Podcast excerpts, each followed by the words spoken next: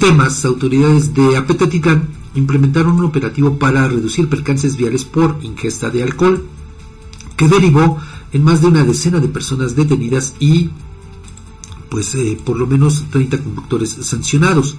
El operativo realizado desde el pasado viernes por Seguridad Pública, elementos de seguridad pública y también autoridades municipales consistió en, puntos de revisión e inspección de vehículos. En total, 16 personas fueron puestas a disposición del juez municipal por exceder los niveles de alcohol permitidos al volante.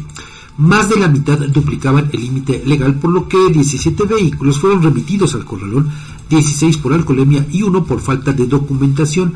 Además, 35 conductores recibieron multas por presentar aliento alcohólico, no tener licencia, no portar tarjeta de circulación o llevar vidrios polarizados prohibidos. Durante el operativo, dos conductores fueron detenidos al intentar huir en estado de ebriedad y uno de ellos estuvo incluso a punto de impactarse contra una eh, vivienda. Eh, todo esto se hace obviamente con el propósito de evitar accidentes, ¿no?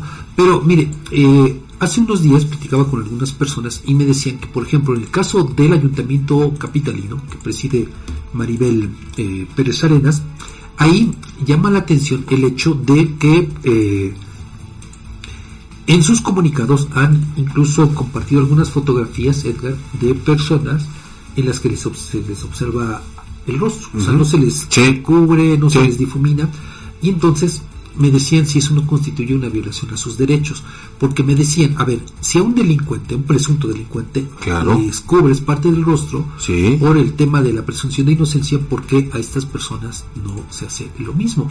Y me preguntaban si no las autoridades, digo, en, muchas ocasiones que han compartido estas fotografías, estarían también violentando los derechos humanos de las personas detenidas por alcoholemia. Bueno, eh, creo que sí tienen razón, porque al final de cuentas, bajo el principio de presunción de inocencia, tendrían que respetar la privacidad de las personas, pero...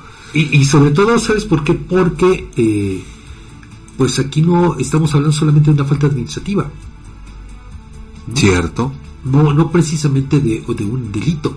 Entonces, bueno, pues el tema también resulta un tanto eh, incómodo que por otra parte, pues hay que decirlo, hay estos resultados en los que se detecta gente que conduce sin licencia, con gente que tampoco tiene la tarjeta de circulación de los vehículos o de gente que lleva vidrios polarizados prohibidos. Bueno, cierto. Qué bien que se haga eso, pero bueno, que también hemos dicho, Edgar, en otras ocasiones, ojalá que este tipo de operativos, pues aunque a veces no gusten, pero que se realizaran de manera constante, porque tiene Y además que se mida con el mismo rasero. Sí, sí es cierto. Automovilistas y motociclistas. Sí, tienes razón, porque además lo hemos visto.